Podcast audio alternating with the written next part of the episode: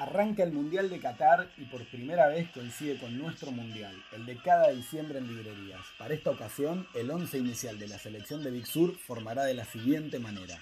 Al arco, una casa llena de gente. Hay tanto corazón en el libro que no hay lugar por donde entre la pelota. Como lateral derecho, cosas pequeñas como esa. Uno de esos libros que llega claro y mete goles muy seguido.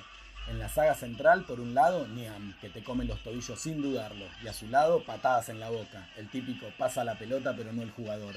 Defensor por la izquierda, prohibido morir aquí, un fundamental, pilar durante los 90 minutos. Mediocampista central, el robo es visión, un recuperador nato que tiene toda la cancha en la cabeza. El libro con más experiencia tras una vida en este arte. A su derecha, parte de la felicidad, un libro que tiene llegada, y por la izquierda, el 10, Argentina-Brasil un libro sobre un gol agónico y hermoso a nuestro eterno rival. El triente delantero lo integran. Por la izquierda, Estrambóticos 3, la goleadora envenenada. De 9, una guía sobre el arte de perderse. El libro que más cantidad de goles metió en las últimas tres temporadas.